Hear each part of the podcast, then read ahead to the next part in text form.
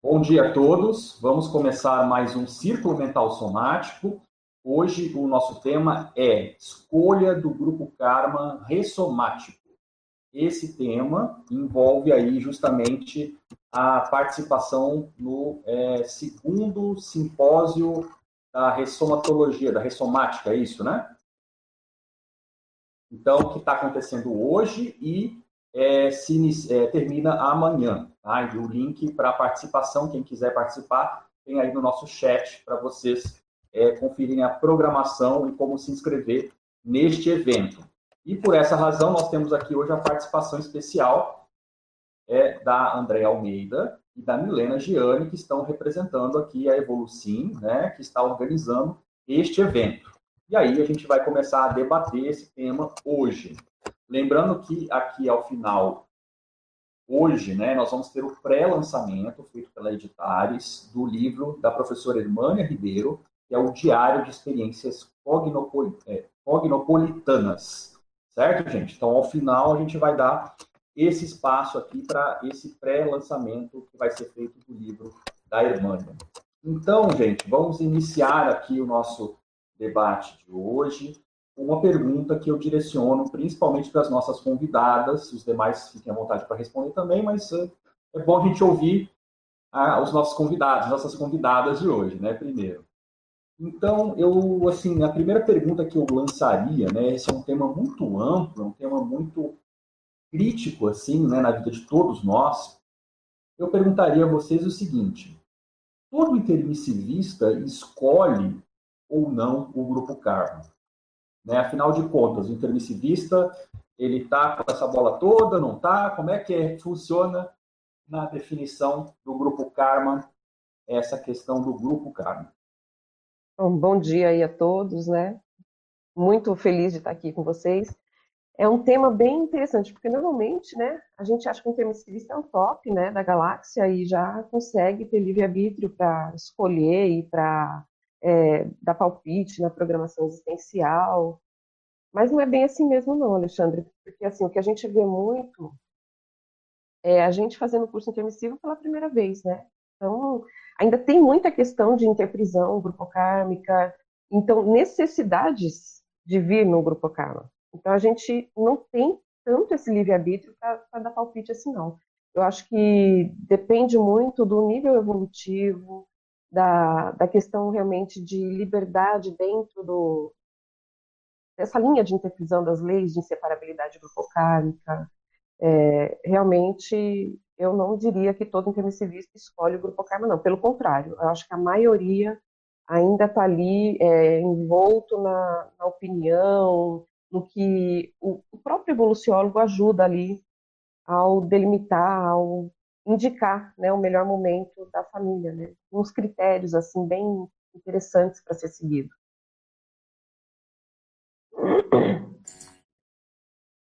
Eu penso mesmo na, na mesma linha que a Andrea, essa questão de, acho que da escolha, ela fica muito mais a critério da tarefa que vai ser executada aqui no pós, né, curso intermissivo, aqui no intrafísico, na questão da proexis.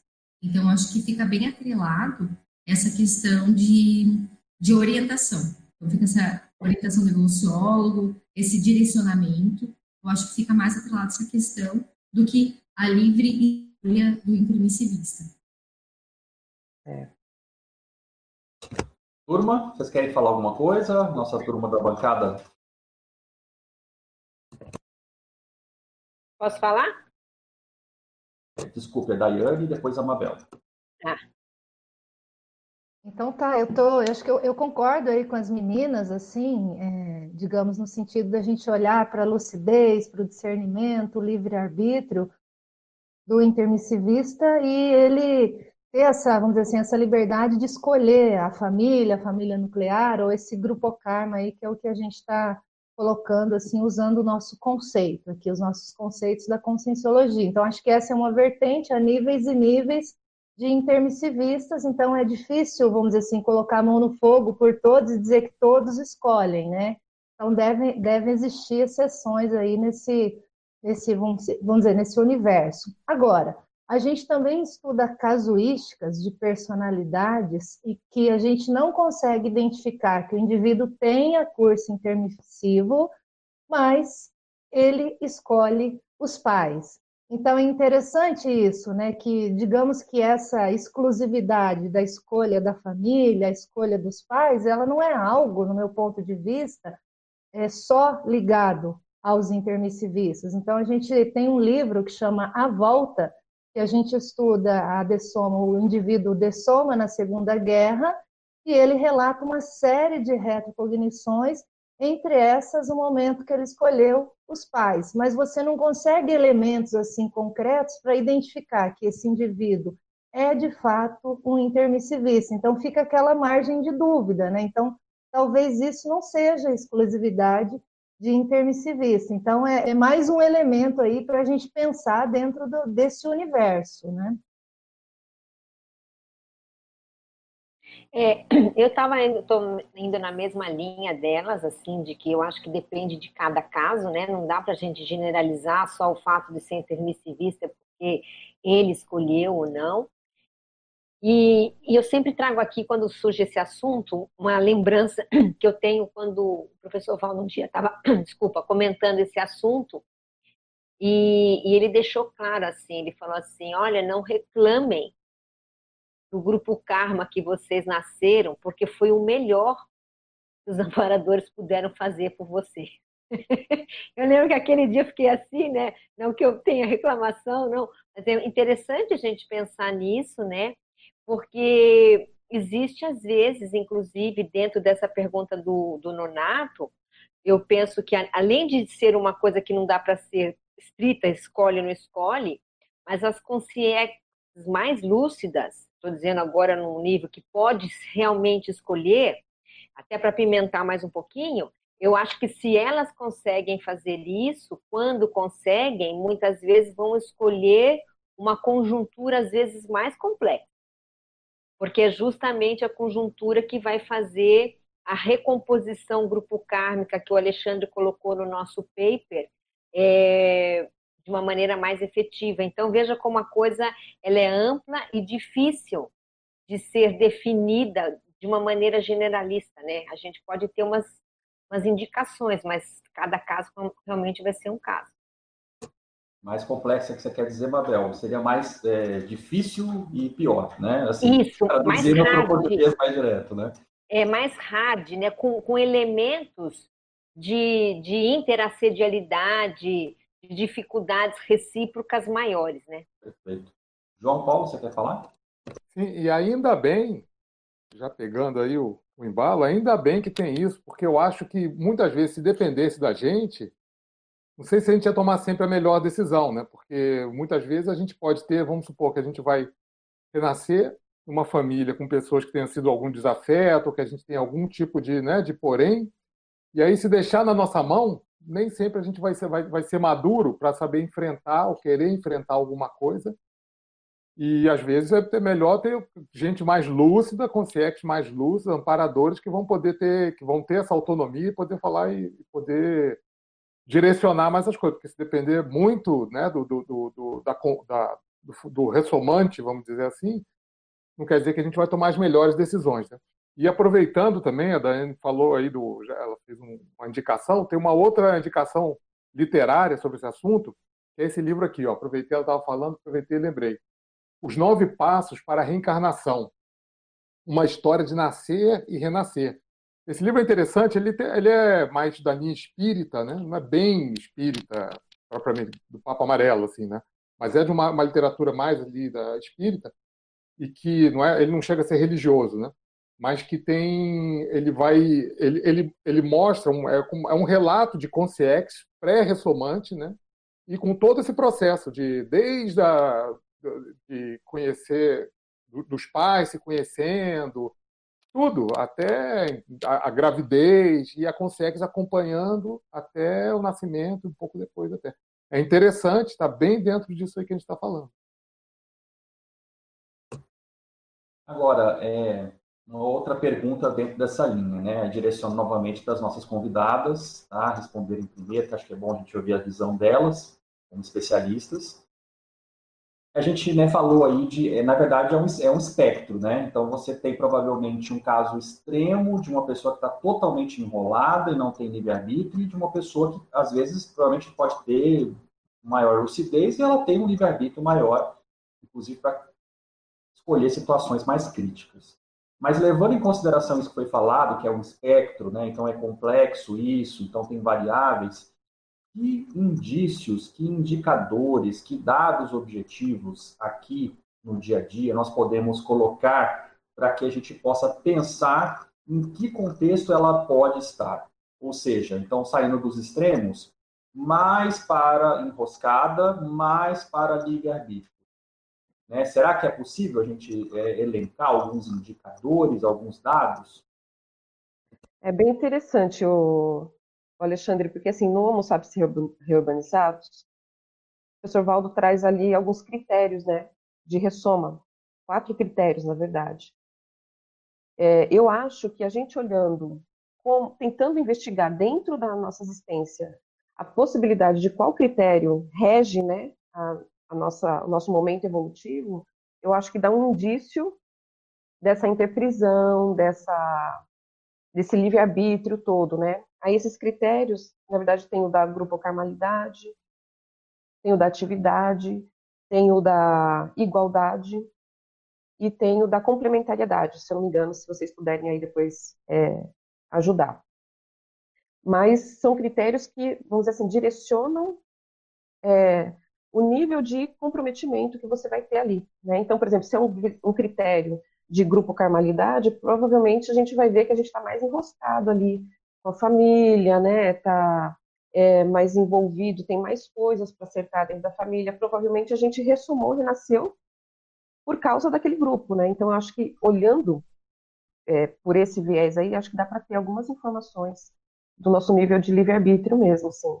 Se a gente ressomou pela atividade, mas aí eu deixo para o pessoal complementar aí as, as informações. Você quer falar, Milena?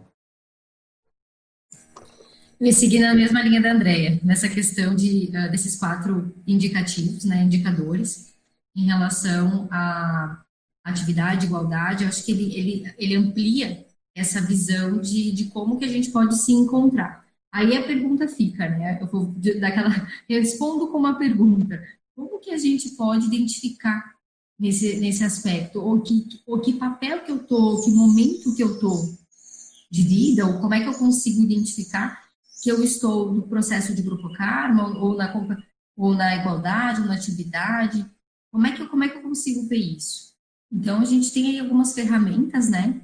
Acho que a Mabel já levantou a mão, mas ela tem algumas ferramentas aí que a gente pode ver tanto, tanto no próprio Urbanizato, os 700 experimentos, tem muitos indícios de testes que a gente pode ver em que local que a gente se encontra. Ah, eu queria falar assim, do ponto de vista, vamos dizer assim, bem pragmático, né? Tem muitas variáveis, mas uma variável que eu presto atenção é o quanto a pessoa, eu ou a pessoa que a gente estiver analisando, ela tem responsabilidades perante o grupo. Então, por exemplo, ela é uma pessoa que tem mais liberdade perante o grupo, ou ela é uma pessoa que o grupo depende dela, ou ela depende do grupo. Né? Então, me lembra muito a pergunta do Alexandre, por exemplo, os inversores, né? que em tese eles estão com um pouco mais de liberdade, em tese, né? Claro que tudo tem que ser analisado. Mas, e outros, às vezes, não, eles estão com mais dificuldade de sair da família, porque tem um dependente, porque tem alguém que eles, possam, eles precisam ajudar. Então, eles querem mudar de cidade, eles não conseguem. Eles querem fazer algum estudo em algum outro lugar, eles não podem. Então, isso eu acho que é uma das variáveis, não a única, né? Mas uma variável para ver o elo que existe entre a pessoa e a família. É, isso eu estou dizendo até do grupo karma é, nuclear. Depois, se a pessoa cria novas dependências, aí é uma outra fase de análise também, né? Mas eu estou pensando agora, no primeiro momento, só o nuclear mesmo. Eu penso que uma variável poderia ser essa. Ayane?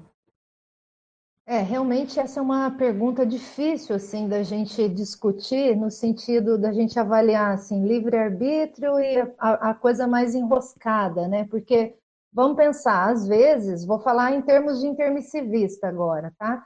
Às vezes o intermissivista já tem um nível de livre-arbítrio, já tem estofo e ele escolhe um grupo karma mais complicado. Então, aparentemente, a gente às vezes vai olhar aquela situação, vai pensar, gente, olha, a pessoa está com uma interprisão violenta, olha só que enrosco, tal, mas, mas às vezes por trás, esse indivíduo já tem mais estofo que muita gente, só que a gente não tem todas as variáveis, veja como é complicado. E também vai ter aquele caso que o indivíduo ainda não tem esse estofo todo, então ele vem às vezes numa família, vamos dizer assim, mais organizada, mais assentada. Veja, então aí você olha e fala, gente, ó, que, be que beleza, que merecimento, nossa, tá por cima, mas às vezes ainda não tá. Então veja como é difícil a gente discutir esse tema sem a gente ter assim outros elementos, vamos dizer assim, serexológicos, né, da, da pessoa. Mas aí tentando levar para um campo prático, né, igual a, a Mabel falou, assim, então sem ter dados nenhum de passado, né? Então o que, que eu olho? A mãe dessa pessoa, né, ou a família dessa pessoa tem um perfil mais doador, é mais positivo, tem mais aportes, vamos dizer assim, é, proexológicos para esse intermissivista, então eu vou concluir que esse indivíduo teve mais liberdade de escolha. Né? Então, essa é uma conclusão, sem ter dado nenhum de passado, tá, pessoal? E a outra variável é, ah, tem pais mais complicados, a família é mais difícil, ah, isso aí está tá com nível de interprisão mais enrolado, pelo menos com aquele grupo, né? Então, vou concluir dessa maneira. Mas, assim, vamos lembrar que aquelas variáveis que eu coloquei antes, a gente não pode perder isso de vista, né? Para fazer esse tipo de, vamos dizer assim, de estudo em termos de família nuclear. Vou passar aqui para o João, depois para o Andrei. É, uma coisa que eu queria é, ressaltar é que também existe uma, uma, uma, uma, outra condição que é assim, não é de escolha, de escolher ou não escolher. Existe a parte de concordância, né? Eu acho que muitas vezes a gente pode também ter, ter para a gente como assim uma sugestão, falar, ó, existe esse contexto, esse, essas, é, é, é, esse grupo aqui está ressomado em tal lugar, tal jeito, tal condições. Você tem o que resolver com eles e pode, pode ser que, em alguns casos, eu já cheguei a pensar que pode ter acontecido isso, entendeu? De a pessoa escolher, é, é, concordar ou não. Porque você imagina, não é só uma questão de escolher, assim, tem um grupo karma, nosso grupo karma assim mais, vamos dizer assim, mais crítico, que a gente tem coisas para resolver, ou que tem mais ou menos afinidades, seja mais próximo, que a gente vai é, nascer a hora que é, quando quando tiver para ressomar. Tem que saber se eles estão ressomados, se eles estão em condição de, de, de, né, de vai ter uma gravidez ali, se teve se, o, se as uniões foram feitas para isso existe algum empecilho, se existe alguma outra prioridade para eles, ou alguém que tem que renascer lá com mais prioridade até do que a gente mesmo. Eu acho que é muito complexo, mas eu acho que é, é bom a gente né, pensar também nessa parte, de que às vezes pode ser dado o cenário e o intermissivista, de acordo com a lucidez, pode falar, ó, é, eu acho que talvez seja a melhor coisa, porque essa pode ser a oportunidade de resolver alguma coisa, uma chance assistencial, ou alguma configuração que não é todo dia, em toda ressoma que eu vou ter. Né? É, o que eu, diante da, até das coisas que a Daiane trouxe, que é bem, bem legal você imaginar essa questão assim, ah, às vezes a pessoa escolhe realmente uma família ali mais complicada, né, para poder fazer assistência, mas acho que a gente pode ter um outro, um outro olhar, ou então uma outra ferramenta para avaliar, que até que está no paper, que é o teste da sua consciência grupocármica, porque eu, eu vejo que normalmente, se a se o intermissivista ou se aquela consciência mais evoluída escolhe um contexto mais difícil para assistir, normalmente a pessoa não sofre com aquilo.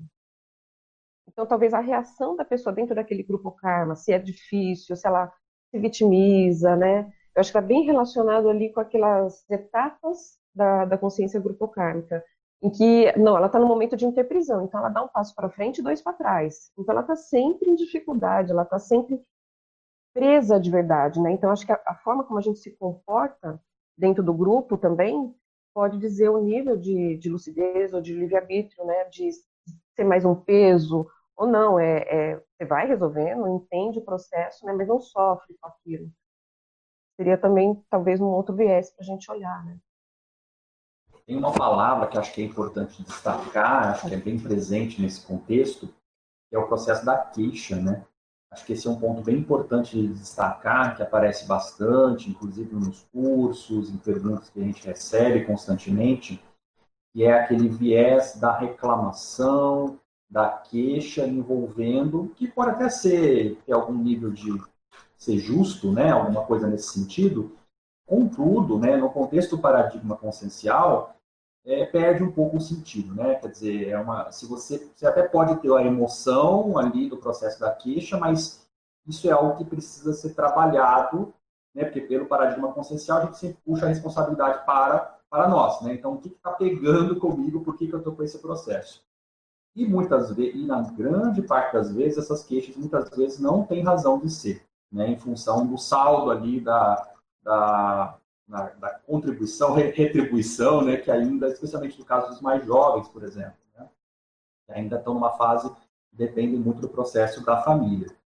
E isso tem, né, aí tem o timing disso, né, uma coisa é uma pessoa com esses problemas, reclamação com 50 anos de idade, outra coisa é uma pessoa com 15 anos de idade. Embora, como já foi falado, no contexto da INVEX, esse é um processo que já se espera que você comece a ser trabalhado isso, né, para porque senão fica algo incoerente porque a IBEX pressupõe que a pessoa somente vai caminhar para um processo de mais autonomia. E não faz sentido autonomia com reclamação, com queixa, é uma coisa que não, que não encaixa, que não está batendo muito bem. Então precisa ser trabalhado resolvido. Né? E essas técnicas da Conscienciologia servem para isso mesmo, para a pessoa trabalhar esses pontos que estão mal resolvidos e que a pessoa vai tendo a família como o primeiro laboratório de convivência para um, um contexto maior né, de grupalidade.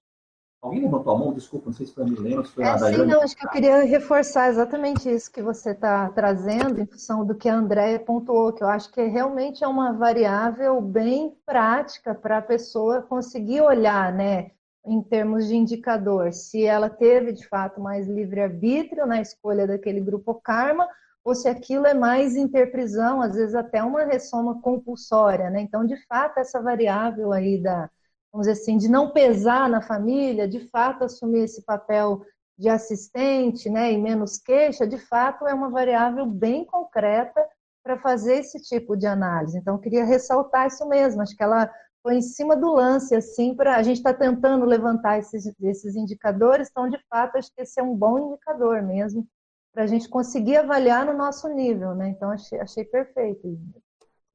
Agora, tem outro lado também que eu lembrei, que existem alguns exemplos que eu já vi, tá? até no contexto do paradigma consciencial, de um processo de grupo onde você tem uma afinidade muito grande entre os componentes, ou boa parte dos componentes, existe uma intensidade nessas interrelações do ponto de vista afetivo mais positivo, e aí, assim, aparentemente você não tem esse problema de queixa, porque as relações elas são mais positivas.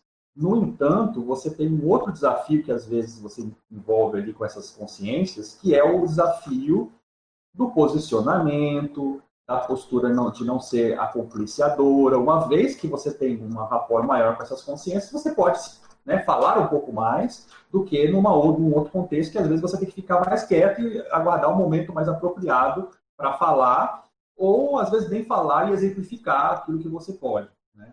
Então, é, essa questão do grupo karma é bem complexa mesmo, né? Porque é, podem existir conflitos, queixas, mas, por outro lado, a ausência disso também tem que ser avaliado o que, que significa na prática. Porque, às vezes, você tem um grupo ali e todo mundo se dá bem, mas é um marasmo, que é assim, uma coisa assim que você não, não tira né, algo frutífero dali. Então, esse é um outro ponto também que eu não sei se vocês concordam, se vocês já viram exemplos nesse sentido, da complexidade que é cada consciência e provavelmente essas consciências estão nos contextos em que elas precisam dessas experiências. Cada um precisa dessas experiências para si, porque é o que falta para elas.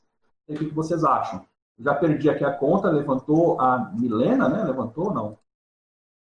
Aí Andréia e Mabel. Acho que a Mabel primeiro, depois a Andréia, depois eu.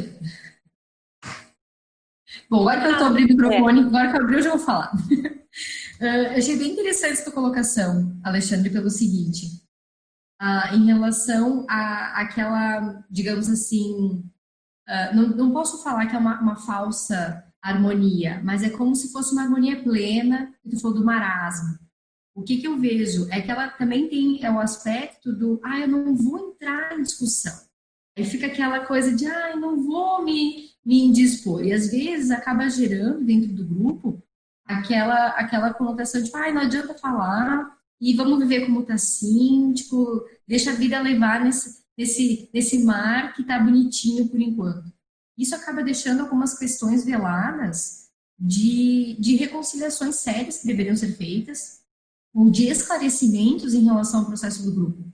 Então, eu vejo que, que independente dessa, dessa uh, que a palavra falsa é muito, ela é muito forte, mas assim, dessa, desse contexto que aparentemente está tudo em ordem, tem algumas questões que têm que ser trabalhadas. Eu vejo assim, às vezes tem uh, grupos, né, que a gente encontra aqui na aqui dentro da CCCI, que são famílias inteiras que participam dos eventos.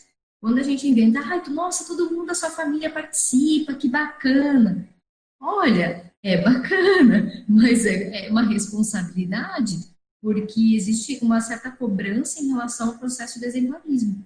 Ok, você estuda, mas como que você ainda está tendo aquela atitude A, B, C? Então, tem essa, essa questão de cobrança, às vezes, muito maior de quando a gente reconhece que alguém do grupo, ou às vezes não é intermissivista, ou, ou que está chegando agora numa questão de lucidez, até para o processo educacional. É, tipo, há pouco tempo a pessoa foi para o colégio. Então, assim, a gente consegue ter uma certa cognição em relação a isso. Então, eu vejo que tem esses dois lados. Tem a questão de, às vezes, ter uma certa liberdade para falar alguns contextos, ser melhor compreendido, mas não quer dizer que vai estar sempre, tipo, ah, que, que mar lindo, que mar calmo, que coisa boa, né? Não, não é assim. Eu, eu vejo, pelo menos o meu, posicionamento, que não é bem assim que as coisas funcionam.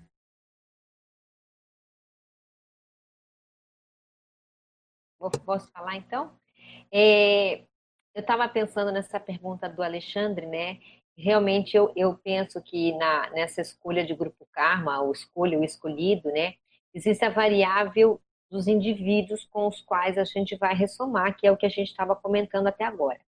Mas também eu acho que entra nesse caldeirão aí outras variáveis, né? Por exemplo, às vezes a problemática não está entre os indivíduos, como o Alexandre falou, mas ela está é, intrínseca ao holopensene, no qual você vai ressomar.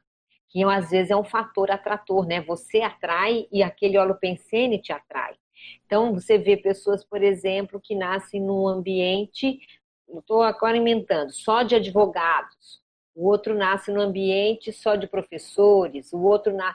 Então, veja, às vezes parece que nem sempre tem uma problemática entre os indivíduos, mas existe a força, a força do holopensene atraindo, né?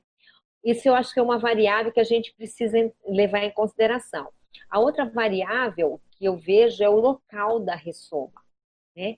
Às vezes o local também é, é uma variável importante em certos casos mais, quem sabe, em outros menos. Eu acho que esse negócio da regra não dá para a gente falar em termos de ressoma, né?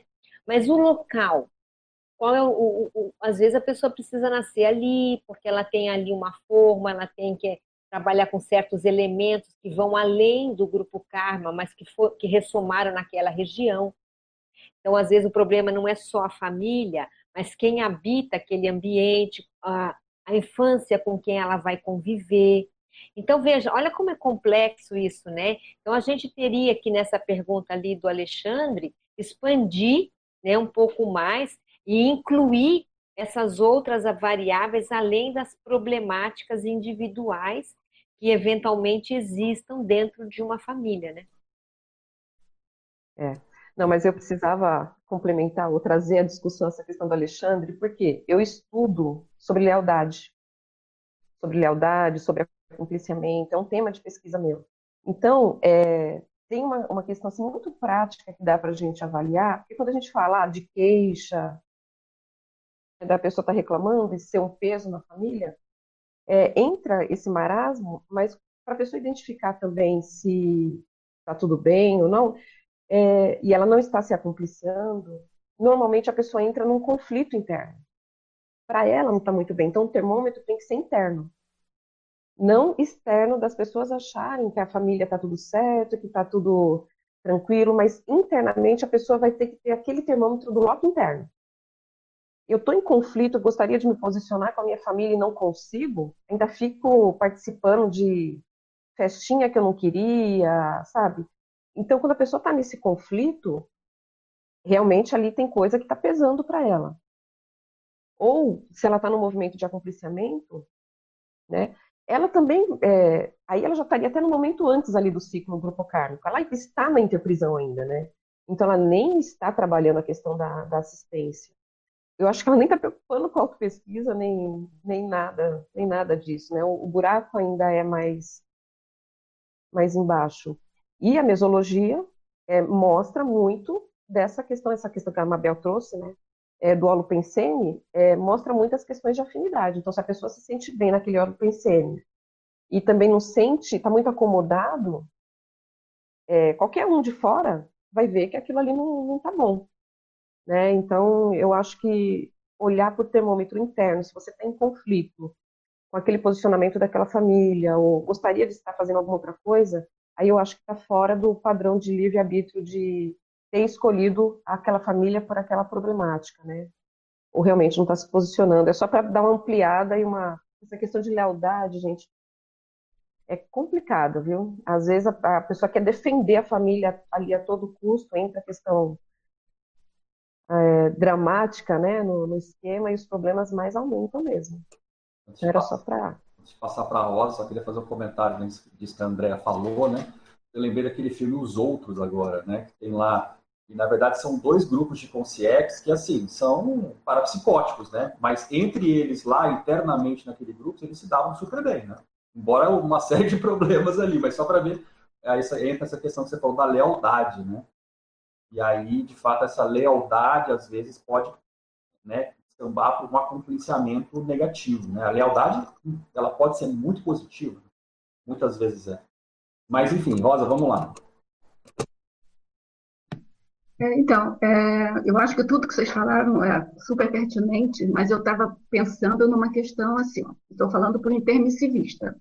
Se é intermissivista, ele tem algum projeto de vida para cumprir. Então, eu penso que cada um de nós, pela serexologia, tem infinitos grupos para a gente recompor e tem infinitos problemas é, intraconscienciais para resolver.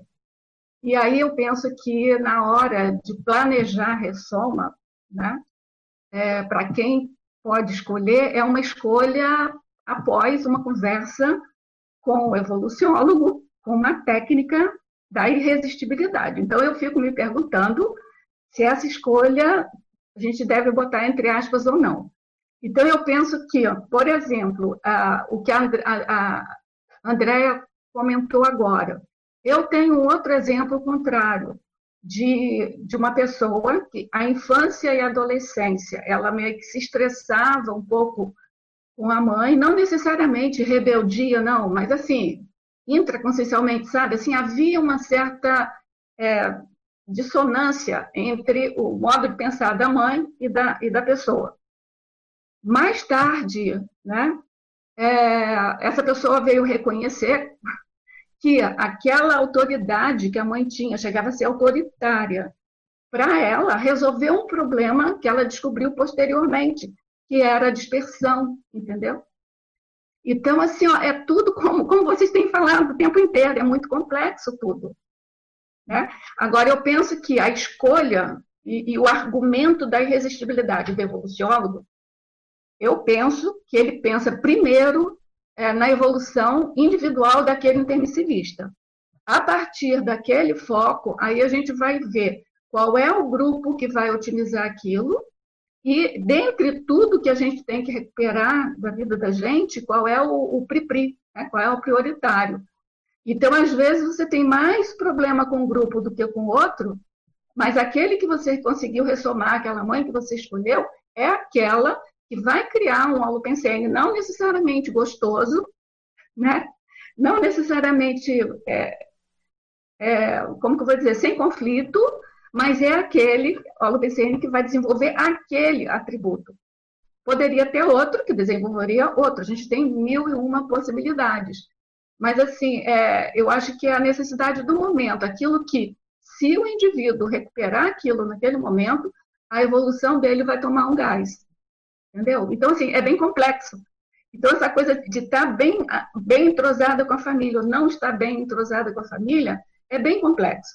Tem um exemplo específico do professor Valdo, que ele coloca no, no, no texto, até está no, no círculo mental somático, que é, para ter cuidado, por exemplo, quanto vocês também tocaram nesse assunto, quanto mais é, evoluído é a consciência, mais complexa é o, é o, complexo é o grupo onde ele vai ressomar.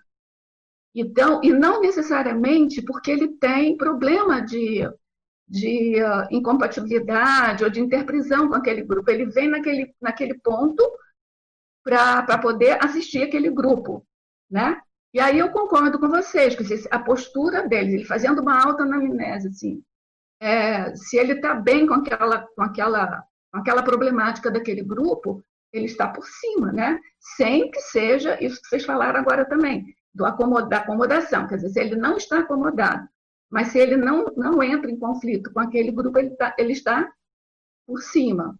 E se ele, por acaso, ele entra em algum conflito assim mais permanente, mais autodestrutivo, aí ele está ali, talvez, ou, ou, porque ou porque tem um, um, um megacom ali que está que está ocluso né, pela ressoma, né, porque pode ter também, ele faz mil projetos no extrafísico, chega aqui, vira abóbora, né? ele fica submisso ao restringimento intrafísico. Então, é tudo muito complexo, né? Porque isso aqui, o restringimento intrafísico, ele camufla muita necessidade da gente, muitos planos da gente. Então, era isso que eu queria comentar. Abel, você quer falar? Eu queria lembrar de um conceito né, que a gente estuda na conscienciologia, que é o conceito da vida crítica, né? que é aquele conceito que traz aquela vida pretérita, na qual a gente meio que, né, a gente, digo, o contexto da pré-ressomática, a gente se fundamentou para a ressoma atual, né? Então, o que trabalhávamos, o que fazíamos ali, às vezes de uma maneira ainda incipiente, pode ser um pouco das orientações da proexis da vida da pessoa na, atual, né? Que era o que a Rosa estava nessa linha de raciocínio de proexis. E aí, então, eu estava lembrando que de uma outra variável que a gente poderia considerar, né? Não é regra, a gente tem que repetir aqui, né? Não é regra, mas é uma variável a ser considerada, é que às vezes, dentro da família, existe um elemento que faz rapport com aquela vida crítica, na qual a gente também participou. Eu estou estudando um caso particular agora, um caso específico, que eu estou quase chancelando essa situação, né, de que a mãe, ela é o elemento de rapport do filho para aquela vida crítica, né, como se fosse o mesmo grupo. E, então, isso é uma outra variável que a gente tem que ver, porque, de repente, né, estudando o grupo Karma, que é o que as meninas estão fazendo na ressomatologia, é, a gente começa também a ter indícios de serietes, né? E fortes, aliás, e bem palpáveis, vamos dizer assim. Então, eu estou só lembrando esse conceito que pode ajudar a ampliar a, o estudo desse, desse assunto, né? Mabel, vamos voltar nesse assunto depois, tá? Eu acho bem importante. Mas é, primeiro, vamos ver aqui o João Paulo, que está na hora de a gente ver as perguntas aqui é, do, do chat. João Paulo, tem alguma pergunta para.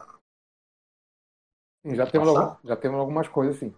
É, a Laisa Castro, ela pergunta: os pais escolheram os filhos ou só os filhos escolheram os pais? Ela está invertendo, né? Será que eu acho que eu penso que ela está falando alguma coisa do tipo: Será que antes de renascer a pessoa também não pode escolher, ó, oh, eu tô indo, segura aí que você vai ser meu filho, qualquer coisa assim, né? O que vocês acham?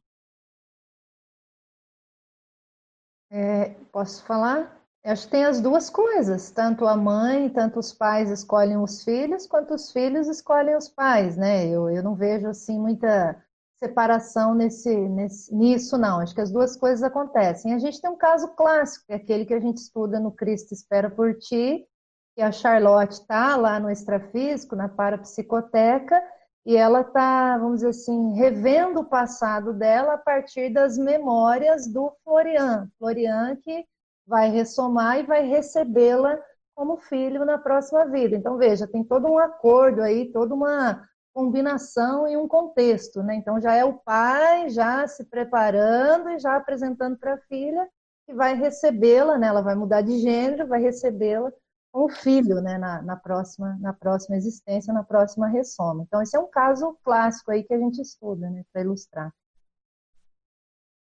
Alguém mais quer falar sobre essa pergunta? É, eu vou para um, um, viés um pouco diferente da, da Yane, mas né, para complementar aqui, ampliar a, a visão, eu vejo, tá, pelo menos na minha observação, que é mais frequente o processo do filho, né, é, estudando os pais para renascer quando intermissivista, do que o contrário. Tá? Acho que é só a gente olhar para ao nosso redor que a gente vai ver o quanto de maternidade e paternidade não planejada que existem por aí. Né? Infelizmente, essa é a realidade da humanidade.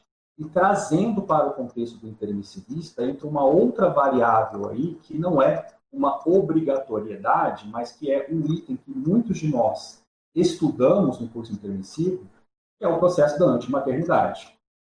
Então, aqui ela opta efetivamente se ela vai caminhar por esse viés ou não. Mas um curso intermissivo a pessoa faz para ela, ter uma vida diferente inovadora e mais para frente daquilo que ela já fez no passado.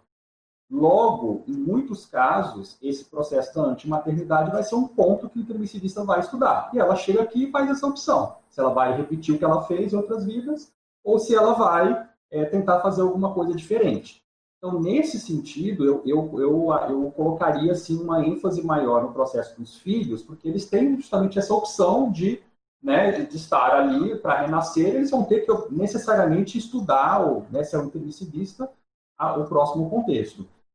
E eu acho que esses casos aí seriam mais uma condição exceção, né? Eu acho que vale a pena frisar também essa literatura espírita, mesmo que não seja muito religiosa, ela tem que ser vista com muito assim cuidado, porque tem uma romantizada, que é um processo que dentro do paradigma consciencial, é, o viés já vai por outro lado, né? Já é um processo e entraria para um viés mais assim de fazer algo diferente, positivo, construtivo nessa vida. Então, assim, estou trazendo uma, uma outro, um outro viés aqui para a gente apimentar mais o nosso debate. Você queria falar, André? Não sei se você levantou a mão aí antes. Não, eu só concordo mesmo com, com vocês dois. Eu ia falar, mas aí vocês complementaram já. Eu estou super de acordo. Lembrando também que tem um, tem um caso né, que a gente teve, tem na CCCI de uma intermissivista que, quando estava se preparando para reformar, ela ficou sabendo que ela ia ter que ser mãe.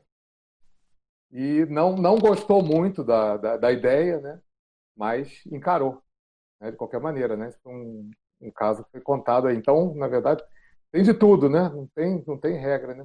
É difícil, é bem difícil. É, se alguém quiser comentar, senão tem, tem mais perguntas ali. O Eduardo Dória, ele está se referindo a, um, ao, ao, a, uma, a uma pensata do Lexo, que está no, no paper, né? que fala, na página 4, é a segunda pensata, fala é, sobre, sobre o mosaico. Né? Então ele fala, quais são os indícios das peças-chaves em todo o nosso mosaico familiar, tendo-se uma família ampla e mais distanciada, para que possamos aproveitar esse convívio. Ou seja, a pessoa tem uma família ampla, só que está espalhada, né? E como é que faz? Então, como é que, como é que fica sabendo quais são as peças-chave e como tirar proveito, né? E saber resolver as coisas.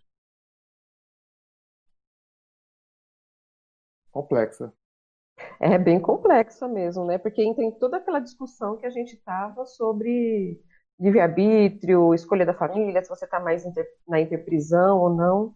É interessante que, assim, a minha família é muito espalhada, né? É, eu cresci com poucos membros da família, mesmo a família sendo grande, Então, tem, eu tenho primos, tios que eu não conheço, mas são lá do grupo, com certeza tem relação com o meu aluno Pensene, mas eu vejo que, assim, aqui eu estou mais próxima no momento, são as coisas, assim, é, que mais me desafiaram, né, que, que mais tem a ver com, com as questões, assim, que eu preciso trabalhar, que eu precisava assistir, e é interessante que é, eu vi acontecendo isso em alguns momentos que eu dava um passo numa reciclagem, num posicionamento dentro da família, é, começavam a se aproximar outros membros da família com a mesma problemática. E era muito mais fácil de lidar, né? Então, eu também acho que não tem uma regra, tem a forma como as coisas vão se conduzindo, se movimentando, né? De acordo ali com a necessidade. Eu queria só trazer uma complementação aí também. Eu acho que em termos, vamos dizer assim, genéricos, para a gente analisar essa peça-chave, eu acho que a gente deveria olhar para a figura da mãe em todos os sentidos. Então, a mãe, mesmo que a família esteja toda espalhada, a mãe ela é uma peça-chave. Né? Num primeiro momento, numa primeira visão, para a gente começar a estudar e até ver aquilo que a Mabel já começou a puxar, que é a retrovida crítica, cláusula pétrea de proexis, né? Então parece que a mãe está envolvida nesse elemento. Então, mãe é uma peça-chave para todos nós. E aí a gente poderia até colocar nessa família, quem são os intermissivistas dessa família? Tem intermissivistas? Então talvez eles sejam as próximas peças-chave. Aí teria que ver a responsabilidade desses intermissivistas nessa família. Então, veja que a gente vai complexificando aí toda essa, vamos dizer assim, essa ideia sobre peça-chave, mas eu começaria com a figura da mãe mesmo. Já que você entrou aí, Daiane, vamos aproveitar, porque esse era um ponto que a gente está anotado aqui para a gente discutir. Né? Acho que já nós estamos da metade aí do, do, debate, né? É bom a gente já ir entrando nisso, porque é um tema importante, né? Então eu perguntaria para todos vocês, né, até com base nisso que a Daiane já falou, se quiser falar de novo, Daiane, fica à vontade, que é qual o papel da mãe nesse contexto da ressoma e do grupo Karma? E dentro disso, é uma segunda pergunta, que é um debate que a gente faz aí né, nos nossos cursos, que é se a mãe ela é considerada, no contexto da nossa cláusula pétrea, um elemento importante, essencial. E por quê? Pode falar, Milena. Eu vejo de extrema importância a questão, porque, querendo ou não, é, é, é, a pessoa de maior vínculo naquela questão de ressoma, porque é nela que a gente vai ficar lá por nove meses, ou dependendo quantas semanas a gente vai nascer.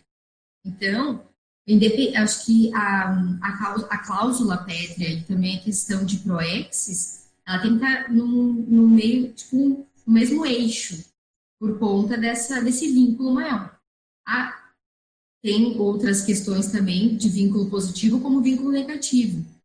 A gente tem casos, né, que às vezes a mãe reconhece naquela criança um algoz ou reconhece a sua vítima de muito tempo. Então tem, tem sempre um, um, processo assim bem uh, criterioso ou uma questão assim bem tem que ter cuidado, né? Vamos trabalhar dessa forma. Mas eu penso a questão da mãe como um objeto de pesquisa também é, para a gente ver o quanto a nossa, a nossa identificação ou trazer todos aqueles indícios de intermissivistas, o quanto a gente está alinhado com esse processo da, da, assistência, o quanto ela nos recebeu com assistência, fazer esse, essa anamnese mais aprofundada do tipo do parto, do tipo do vínculo, como que foi o, o pré-nascimento, né? Como que a mãe estava no pré-nascimento, no processo de de, de do, do, da relação com aquele pai, como que era aquela relação, como que surgiu o, a questão da concepção. Então, acho que tudo isso vai fazer, vai trazer elementos para esse estudo para o intensivista, né, em relação às cláusulas, em relação à sua proexis, muito uh, pautado na sua autopesquisa. Não sei se ajudou. Gente, desculpa, eu vi só o João Paulo aqui. Não sei se eu perdi mais alguém que estava antes. Mabel, você, tá, você levantou antes, né? Não. Então tá. Então, João Paulo, Mabel e Andréia. Vamos lá. É, bem, bem rápida. Com relação a isso, tem uma coisa que eu acho que é transversal, né? Independente da condição da relação mãe-filho, mãe-filha, a gente já nasce devendo, né? A gente dependente da se, se foi um parto desejado, se foi, né, uma gravidez desejada ou indesejada, o, o, a interprisão que for, o que for, a gente já automaticamente já, já tem esse débito, porque quem gerou foi a mãe. Então isso não tem, não tem saída, né? A gente não pode esquecer essa parte. João Paulo, você tirou as palavras da minha boca. que eu acho isso mesmo, né? independente de qualquer coisa, eu ia falar isso. A gente já sai devendo, né? Mas é, eu nunca tinha pensado nisso, nessa história da mãe como cláusula pétrea, de, até que o professor Valdo chamou atenção para esse assunto. Eu nunca tinha parado realmente para pensar. Acho que muitos aqui também não. E a partir disso, eu comecei a pensar no assunto.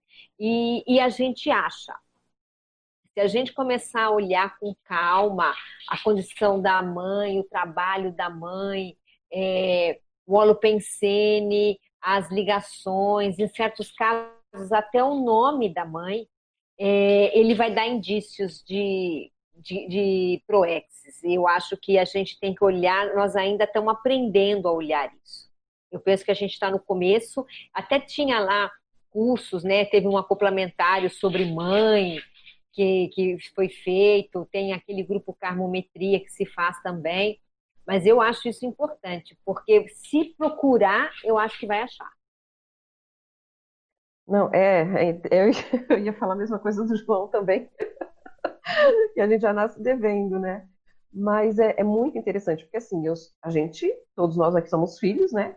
Então, temos essa relação direta com a mãe, e eu sou mãe e sou avó, então, quer dizer, você vê um laço assim, uma ligação muito grande é, entre né, essas consciências.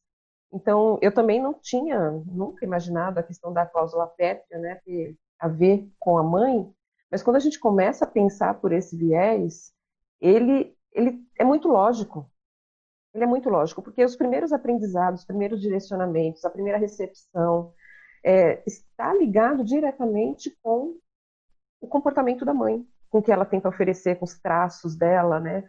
Com o que vai reforçar ou vai é, podar na gente, vai ensinar. E, e aí entra tantas, tantas questões, por exemplo, se a mãe abandona, se não abandona, se cuida, se é protetora, o que isso tem a ver com você.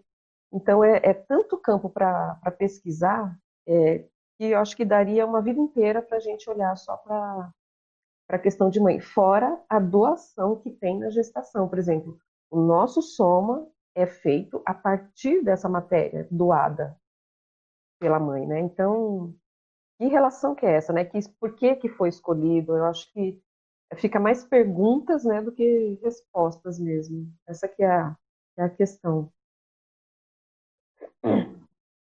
E Daiane? É, eu acho que, vamos dizer assim, o ginossoma, assim, das poucas vezes que a gente consegue colocar por cima, né, nesse, nesse debate quando a gente olha a figura da mãe, né? Agora, eu estou pensando na minha família, né? Então, é muito interessante a gente olhar isso enquanto cláusula pétrica, pétrea e olhar toda a relação da família como um todo. Então, assim, não depreciando o pai, não depreciando o avô de modo algum, mas eu vejo, assim, na minha família, por parte de mãe, existe a figura da minha avó, tá lá sustentando, ela é pau da barraca até hoje da família, por outro lado, eu tenho, por parte de pai, a minha outra avó, que tem 102 anos de idade, também continua sendo um pau da barraca, então todo mundo se movimenta em função daquela figura, e aí mais próximo a mim tem a minha mãe. E aí eu fico vendo como eu direcionei toda toda meu histórico, a minha vida, então a mãe está sempre ali, né, figura central. Holopensenes, determinados trafores, determinados até trafares que ela me ajudou a superar, me ajudou até a, vamos dizer assim, a reciclar em função de conseguir olhar para ela e ver, gente, como eu sou parecida, eu tenho que mudar isso mais rápido. Então, isso é super interessante. Então, você vê a figura da mãe aí central, pegando várias, vamos dizer assim, décadas né, da, da família como um todo. Então, eu acho que realmente é o que a Mabel trouxe, a gente está aprendendo a olhar isso, né? Como é que é isso, a mãe dentro desse contexto de cláusula pétrea de, de PROE. João e Mabel? É, só a Daiane falando, eu também lembrei. Eu tenho um caso é, na minha família, a minha avó, né, por parte de mãe, a, a família era bem unida, né, assim, é bem unida, mas era uma família unida que se reunia, reunia para as datas principais, para alguns aniversários, para essas coisas. E a minha avó, né, que era a mãe, vamos dizer assim, mãe de todos, né, ela, quando ela dessomou, houve uma degradação da relação familiar. Né? A família um pouco é, se, dis, se, dis, se, dissolveu, assim, aquela união, então ela dava liga naquilo, e é, é mãe, entendeu? Então assim, a gente tem que ver que, até, na verdade, a figura do meu avô, que eu nem conheci, ele era muito mais forte na família. Mas depois da dessoma dele, ficou a minha avó, e ela nem era uma pessoa impositiva, ou, entendeu? autoritária, nada disso. A presença, o holopensene dela era tão forte que mantinha uma união danada, entendeu? Tinha, é, tinha até algum, algum, alguns sentimentos de, de ciúme entre os, entre os irmãos, né? E, mas tudo isso não, não, não, prejudicou nada, entendeu? Porque ela era muito querida demais. Mas o que aconteceu foi isso. A dessoma dela, o negócio do pau da barraca que a Daiane está falando. Quando teve a dessoma, aquilo mexeu na estrutura mesmo, na liga da família. Aí, aí que você vê como é que a pessoa é um sustentáculo só com a presença holopensene dela mesmo, né? sendo mãe. Eu, eu não consegui falar aquela hora, Alexandre, só para complementar, é, dentro dessa história da retrovida crítica, né? Eu tô, como eu falei, comecei a estudar melhor a minha família e hoje eu eu tô com uma hipótese bem forte, mas ainda não hipótese, né? De que a minha mãe ela faz parte de um grupo que eu fiz parte na uma vida importante no passado, a minha avó, a mãe dela também, nós três, na verdade, e parece que a gente ressomou hoje dentro desse holopensene. E aí, a partir disso, eu comecei a estudar as minhas tias, que são as irmãs da minha mãe, e aí já encontrei vários elementos que também mostram que parece que é um grupo que ressomou junto, sabe? Então, dentro de uma linha de trabalho, embora seja um pouco diferenciado, mas o Marta Pensene é o mesmo. Então, é bacana isso, sabe? Porque, claro, são todas hipóteses, mas a gente começa a desvendar um pouco mais a nossa própria realidade a partir da mãe, né? João? Aproveitando o embalo, tem uma pergunta no chat que é exatamente essa linha. Então vamos aproveitar a onda, né? Então, a Valesca Rabelo, ela diz, podem, é, podem comentar sobre a relação existente entre as ressomas em série em determinados grupos karma familiares? É exatamente o que a Amabel está falando, né? Não sei se vocês querem complementar com mais coisas, mas eu acho que é perfeitamente possível, né? O, agora tem que ver os, os motivos, os interesses, as, as condições, né? É interessante, né? Acho que vale a pena comentar mais sobre isso. O caso ali que a Mabel está falando, né? Eu conheço a mãe da Mabel. Ela é de fato é uma consciência bem interessante, bem positiva em muitos aspectos, assistencial. Então esse esse é um caso que eu acho que a Mabel está certa em estudar, porque de fato é um elemento ali que envolveu o passado, né? Já nessa condição de filha, eu acho que é, tem tudo aí para né, ser algo é, produtivo, né, frutífero, né? Agora, tem casos e casos, né? E a pessoa tem que avaliar aí o contexto do grupo karma, que às vezes pode ser uma ressom, mas pode ser tanto por um fator de ali uma formação de uma equipex ou uma pré-equipex também, né? Ou pode ser um processo de interprisão. Não sei o que vocês acham, né? Essa condição aí foi perguntado no, chat. É, eu acho que são as duas coisas, né, Alexandre? Pode ser bem uma coisa, pode ser outra. E se a gente passa, partir do princípio de que a futura Equipex às vezes nasceu de uma intervisão propocármica, ela nada mais é do que uma gradação crescente, né, de uma relação mais doentia para uma relação mais evolutiva, né? Às vezes é isso que acontece. E, e é interessante essa pergunta porque existem aquelas duas condições, né? Você pode nascer ressomas consecutivas, que é uma, um, item, até a gente teria que estudar aí o antepassado de si mesmo nessa condição de ressoma consecutiva, mas também pode não ser. Pode ser que a, aquelas consciências elas não estão juntas nas últimas vidas, mas estiveram lá atrás. E elas não ressomaram consecutivamente necessariamente, né? Mas elas se reencontram num novo rearranjo ressomático em função de interesses de, de, ressarcimento pretérito, enfim, aí a gente não sabe. Mas é bom a gente ver essas duas condições, né? A ressoma consecutiva e aquela que você pega as consciências, as consciências lá do passado que não necessariamente estiveram com vocês, com a gente nas últimas vidas e renasce novamente. É. Agora, eu estava né, passando para outra pergunta, mas eu estava assistindo o curso Pandeirologia do professor Valdo, que inclusive está à venda no site do, do CAEC. Esse curso foi ministrado pelo professor Valdo em 2012, em julho de 2012, é, durante uma semana da Invexis, e foi um dos cursos mais impactantes que eu, que eu já fiz, né, pelo meu processo de relação com o pandeiro, mas lá pelas tantas foi bem interessante que o Valdo falava da relação dele com o pandeiro que eles, né, não só ele, mas ele sugeria alguns temas para serem debatidos lá no pandeiro, né, nessa comunidade de transição, vamos dizer assim, né, não era uma comunidade de, mas era muito mais de debate. E, e ele falava alguns temas, né, alguns temas inclusive da conscienciologia, como TENEPS, né, para serem debatidos lá. E um dos temas que ele falou eu achei curioso, tem a ver com o tema de hoje ele, ele colocou o seguinte, né, a pergunta que ele, ele fez lá né, para debater é qual o limite da família na ProEx? Eu fiquei, eu fiquei curioso, eu falei, é, né, ele falava de alguns temas do paradigma consciencial, TENEPS, né, e aí um dos temas que ele sugeria para os intermissivistas debaterem lá, e não intermissivistas também, né, qual o limite da família na ProEx? E aí eu acho que é uma pergunta que valeria a pena a gente debater aqui um pouco, né, porque a gente falou dessa questão do grupo karma, né, da importância da mãe, né, e aspectos de interprisão ou de assistência. Mas, por outro lado, tem isso também, né, gente? A ProEx é pessoal. E aí, assim, o que, vocês acham desse processo? Né? Já falamos bastante das relações familiares. E qual o limite, então, da família no contexto da ProEx? É, é, essa pergunta começa a dificuldade por entender a pergunta, né? Que será que ele quis dizer com o limite da família na Proexis, né? É o limite que a família vai ter na sua consecução da Proexis grupal? É o limite que vai ter, tipo, de, de tudo, né? Então, eu acho que começa já pelo, pela, pelo entendimento da, da pergunta. Né? E eu acho que eu gostaria até de ouvir a todos para ampliar é, essa questão.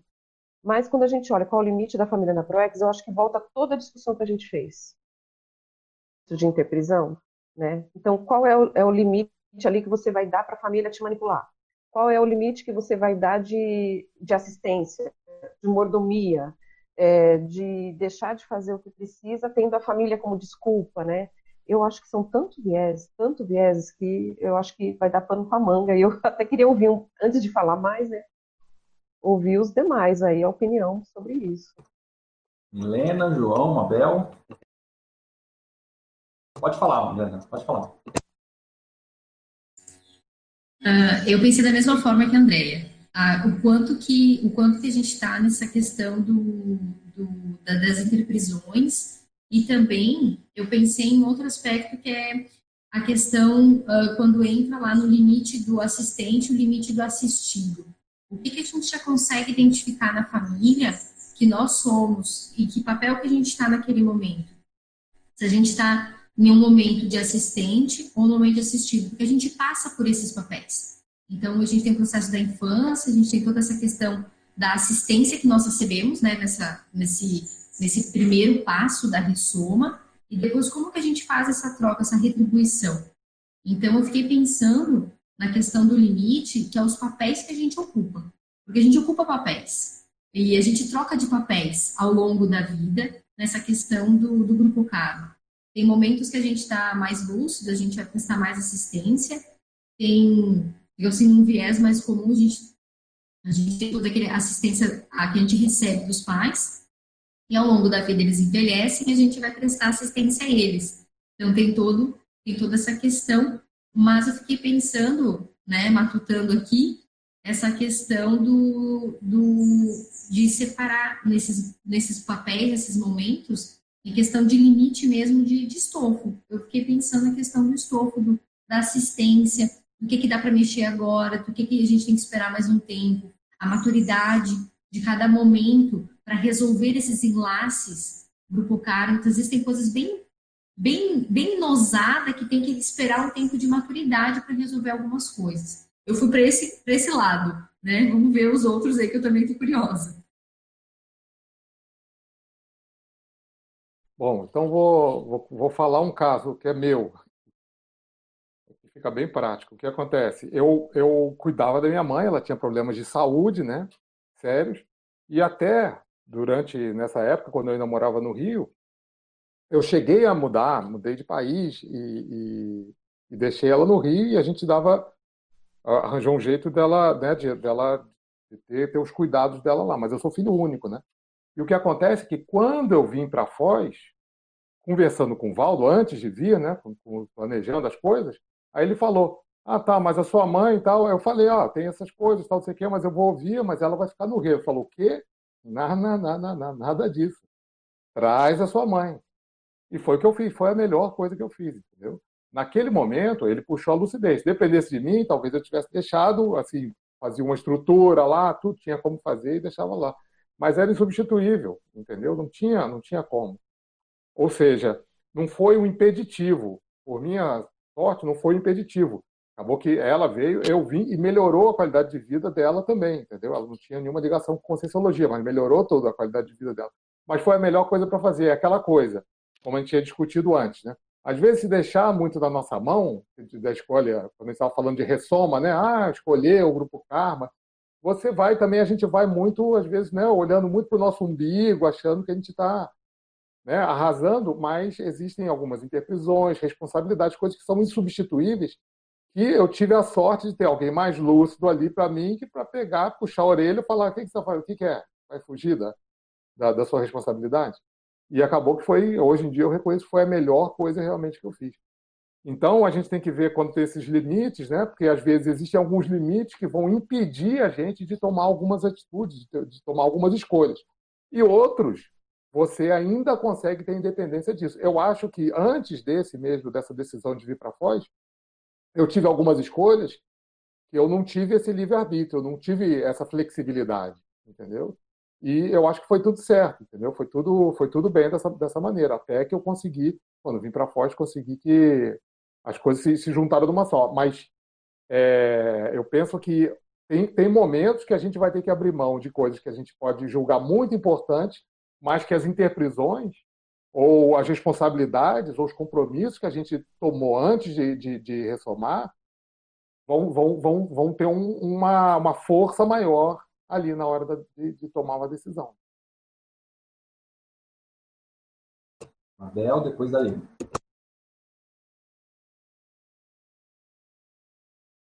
Eu acho que a Mabel passou a vez. É, passei, pode ser Daiane. Então, tá, o João Paulo lembrou a responsabilidade, era o que eu ia falar. Então tá. É, eu nessa pergunta, Alexandre, limite da família na Proexis, eu tive o mesmo, vamos dizer assim, o mesmo questionamento que a, que a Andrea, no sentido de tentar entender exatamente o que é que o Valdo está perguntando sobre isso, né? Então, assim, ele está falando de limites no sentido de de atuação do papel da família na ProEx, ou ele está falando de limites no sentido de qual é a minha atenção, qual é o tempo de dedicação que, né, que eu fico em termos de família e que isso faz parte da ProEx. Então, eu também tenho dificuldade para entender, vou ter que assistir o um vídeo lá depois, né, que eu ainda não, não consegui. Então, você só está deixando aquela curiosidade para a gente e, tipo, né, vou entrar logo comprar para poder assistir. Mas, enfim, então, tentando pensar nessa vertente mais ampla, né, do que seriam esses limites mesmo, eu fiquei imaginando. Então, tem um limite que é em termos de formação, né, aí eu vou falar do intermissivista, dos aportes que a gente recebe, daquelas profilaxias de desvios, até mesmo do porão consciencial. E se a gente for juntar essa pergunta com aquela ideia da cláusula pétrea da ProEx, então digamos que às vezes o meu limite, o limite da família é até aquele momento em que aquela cláusula pétrea foi cumprida. Foi cumprida, digamos que eu estou mais liberada para mexer com outros elementos. Então, é, também é uma forma da gente tentar responder essa pergunta, né? Mas de fato eu acho que Alexandre, você podia dar uma palhinha para a gente também na resposta dele, né? Já que você ouviu já o vídeo, né? É que assim, na verdade foi uma pergunta que ele deixou no ar, tá? E aí assim, gente, eu reforço essa questão desse curso, né, que está disponível no site do, do, CAEC, porque é, de fato, assim, né, é, o único material mais consistente sobre pandeiro é no DAC, né, no Dicionário de Argumentos da Conscienciologia, que dá inclusive para baixar online gratuitamente. Mas é, o que acontece é que, assim, com esse curso, eu até entendi, ele usa o capítulo lá né, como referência, algumas coisas do capítulo é de uma forma diferente que eu não tinha dado tanto valor, algumas expressões que ele coloca lá, sabe? Então, o curso, para mim, ele é a principal referência hoje sobre pandeiro, quem tiver interesse é, em saber mais sobre isso. Mas voltando a essa questão que a Daiane trouxe, tá? o que eu entendi lá, tá, Daiane? É, eu vejo o seguinte, uma, de fato é complexa essa pergunta, mas uma das variáveis que eu acho que provavelmente entra em debate é a questão de não confundir proexes com família, não confundir, da mesma forma que tem também a confusão com profissão, né? Então, é, a, a, família é fundamental na nossa proex? Sim, ela é a base, ela é o alicerce, ela é o primeiro laboratório. Contudo, quantas vidas nós nos passamos é, é, é restrito ou majoritariamente nesse âmbito assistencial, né? Ah, e agora, com o curso intermissivo, uma oportunidade diferente, né? E a mesma coisa com a profissão. Quantas vidas nós nos passamos restritos ao processo profissional? Né? Então, acho que essa vida, eu entendo que a gente tem a oportunidade de enxergar certos limites para a gente ir um pouco além né, desse processo. Ou seja, não, é, nós temos outros filhos né, na, na, humanidade, que não são apenas esses é, que têm um contexto familiar, né, pais, mães e filhos. É, processo profissional, né, a pessoa pode ser muito assistencial, mas ainda envolve monetização. Então, por mais que ela seja assistencial, ela está fazendo a obrigação dela, uma vez que ela está sendo paga para aquilo. Então, eu entendo que esses limites, eu, eu, vejo que é importante o intermissivista pensar sobre isso. Eu acho que é muito importante ser debatido isso antes de nascer, entendo eu, né?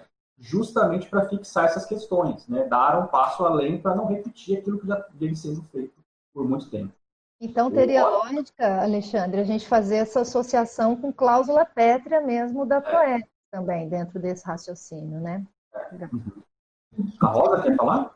É porque quando você fez a pergunta, eu já tinha lido essa ortopensata que você colocou nesse texto que está disponível, mas eu, eu associei com essa ortopensata. É a terceira de baixo para cima na página 4. Ele diz assim, ó, dentre os, que é mais ou menos isso que você acabou de falar, tá?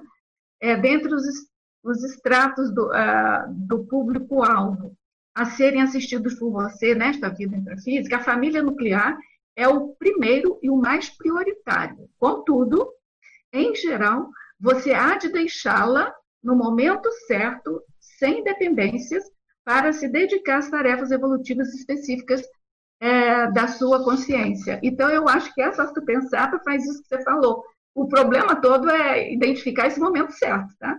Aí a gente vai ter que cada um ver o seu.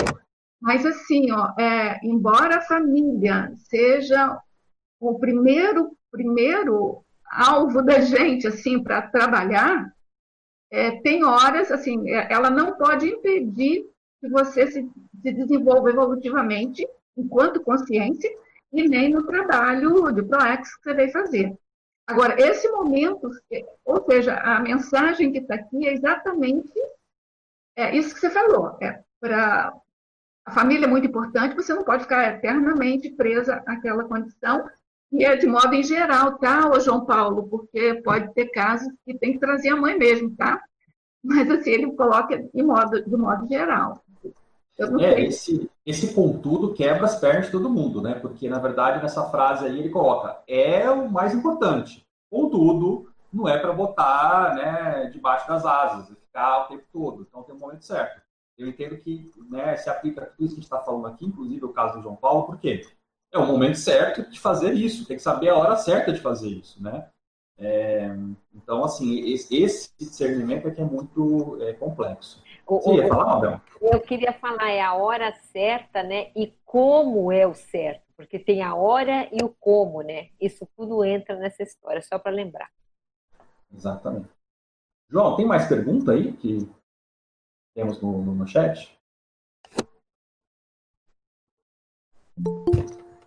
Temos sim, peraí, eu tô. Deixa eu só reabrir aqui, tá? Eu tava. Mas tá aqui, peraí. É...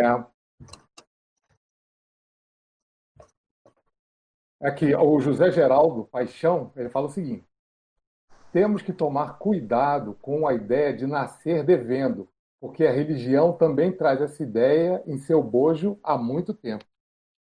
O que vocês acham? Não, é, é, foi ótima essa pergunta, gostei da pergunta, até para a gente poder esclarecer, né? É, não é que a gente nasce devendo no sentido do, dessa, desse cunho religioso, é que é assim, ó, se existe uma pessoa que doou o corpo, que doou o tempo, que gestou, o mínimo que a gente faz é ser grata a essa pessoa e dizer, olha, então, né, vamos dizer assim, te devo essa, porque foi ela que gerou, né? Então foi ótima essa pergunta dele para a gente entender um pouquinho a semântica desse dever, né? É um dever de gratidão, né? Você tem que ser grato e entender isso, né? Porque às vezes isso não existe nas famílias, às vezes os filhos não são gratos, né? É por isso que a gente ressalta isso para deixar claro e lembrar dessa questão. Foi ótima pergunta.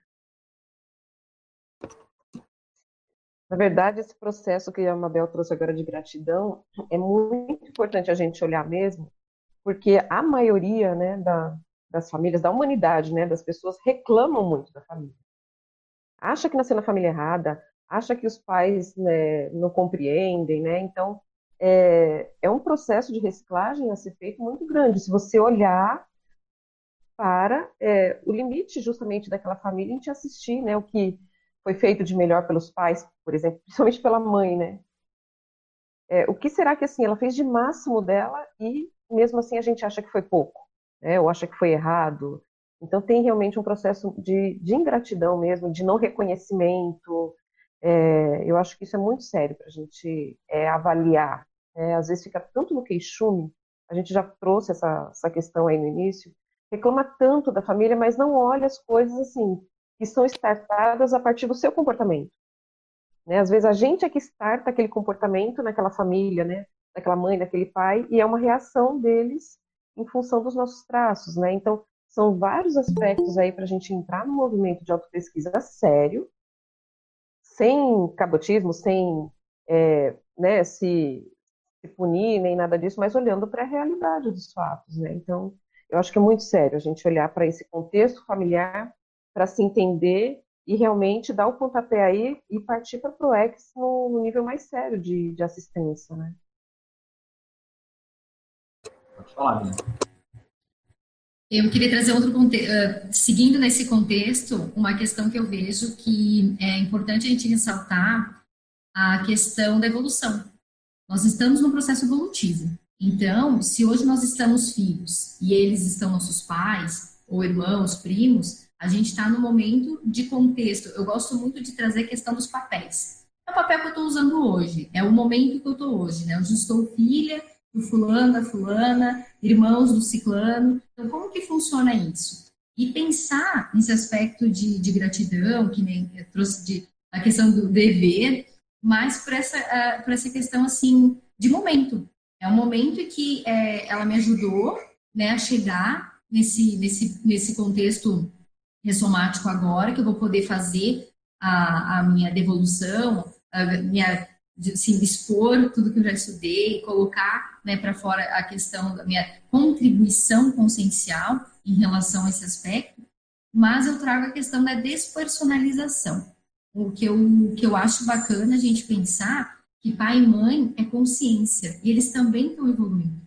Então, para ficar naquela coisa de não, do queixume, calma, qual era o contexto da época, o que, que aconteceu, qual era a maturidade, o que estava acontecendo naquele aspecto. Eu tenho mais lucidez hoje, sou mais maduro, eles estão em outro momento evolutivo. Como é que é essa compreensão?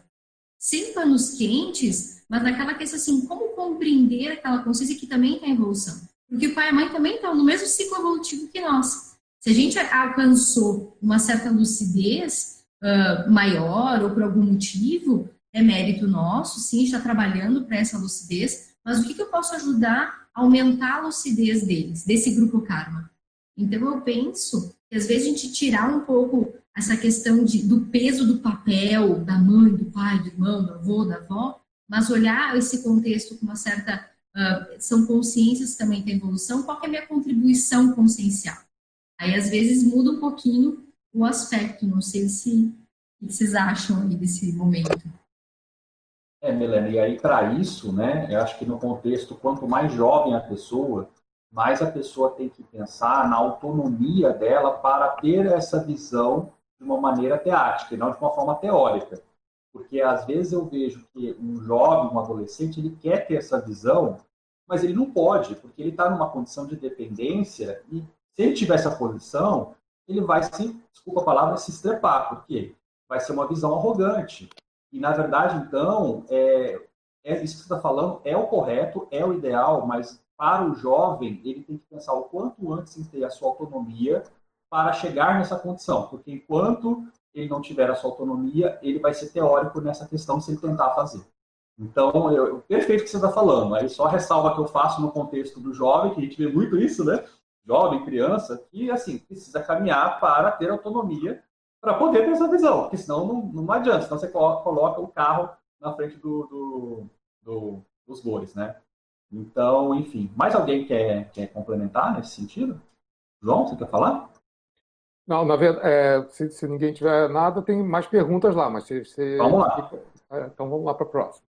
É, o Leandro Silveira dos Santos, ele amplia um pouco né, a visão do Grupo Karma. Ele pergunta, como identificar seu Grupo Karma no seu ambiente profissional? As escolhas profissionais sofrem interferências de um, de um possível grupo escolhido para a ressoma?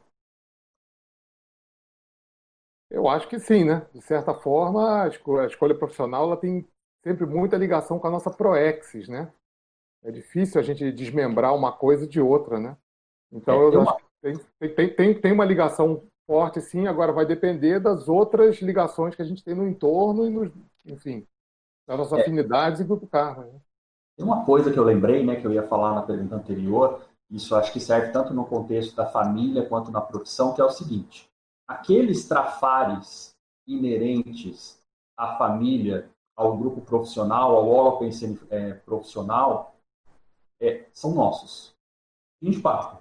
Então, assim, aí João Paulo, Daiane, que são da, né, tem um livro sobre conscienciometria, vocês podem aprofundar um pouco mais isso, mas, assim, é, eu acho que não tem muita exceção nesse sentido, porque, veja, a pessoa pode estar ou mergulhada nesse trafar, ela pode estar em superação desse trafar, ou ela pode até ter superado esse trafar e está vindo para dar o exemplo, mas que são condições mais raras, mas que ela tem conexão com esses trafares da profissão e do processo familiar nuclear em que ela está, não há como fugir disso. É, é a lei da, do processo de afinidade. Né? E, infelizmente, no processo de interprisão do passado, é, a afinidade se dá pelo trafar. A gente está tentando aqui, com o curso intermissivo, começar a criar afinidades pelo trafor não é fácil, mas é, esse é o objetivo da programação essencial. Não sei o que vocês acham nesse contexto.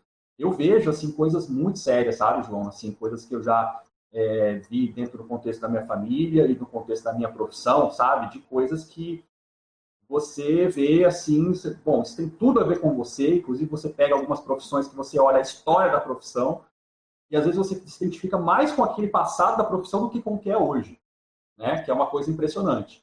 Mas, assim, né, provavelmente você, né, a gente está aqui é, retificando algumas coisas, né, e, e, aí cada um tem que ver o seu contexto, né, o que precisa ser feito. André, quer falar? É, então, na verdade, ampliar realmente a definição de grupo karma, né, que às vezes a gente naturalmente associa a família nuclear. Mas a família nuclear é o primeiro contato que a gente tem nessa existência, né, na, na hora de ressomar. Mas é, grupo karma se estende né, para grupos de, escolares, né, para o colégio no qual você fez parte, para grupo de amigos, é, para o trabalho, e aí entra todo esse contexto mesmo que o Alexandre trouxe, né? O que, que você vai encontrar de comum nesses grupos, né? Que vai mostrar sua necessidade de reciclagem, ou que você vai encontrar, às vezes, de forma de ser exemplo que vai trazer ali o seu público-alvo, interassistencial, uma direção de especialidade que você pode ter, né?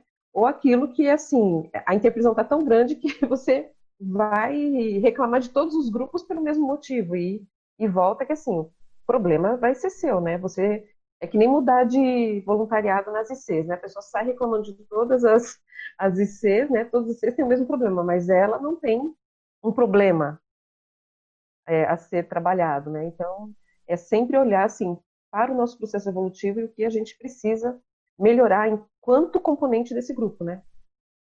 Era mais nesse aspecto. João, a gente talvez tenha tempo aí para mais uma pergunta, antes de passar aqui para o é. lançamento. Ok. Então, aqui o Geraldo Matos Guedes, ele pergunta, como acessar melhor a retrovida para olhar e ver o que deve reconciliar de forma mais evolutiva? Eu acho que, pelo que eu estou entendendo, é assim, a gente acessar, ele quer saber como acessar melhor né, o passado, a parte retrocognitiva, e para ver o que, que é melhor agora para em termos de prioridade de reconciliação. Né? É, eu, eu, vejo que, posso aqui emendar já alguma coisa que eu penso, eu vejo que é, é difícil se a gente ficar. É, eu acho que a gente tem técnicas, tem maneiras de começar a tentar acessar a retrovida, fazer retrocognição, tem um monte de recurso que a gente tem para isso. Entretanto, a gente não pode depender só disso para tentar resolver as coisas agora, né? Uma coisa, como a gente está falando da parte de, de grupo karma familiar, nuclear, a gente sabe que é difícil também fugir de que o nosso grupo karma familiar ele tem muita relação com o nosso passado. E já emendando na outra, que falou do, de profissão, essas coisas, a gente também, agora, aqui nessa vida, a gente tem, às vezes, a, a possibilidade de escolher a profissão e as atividades, né? às vezes com maior ou menor arbítrio sobre isso. Né? Então, eu acho que as duas coisas a gente pode começar a, a, a, a vamos, dizer assim, dosar.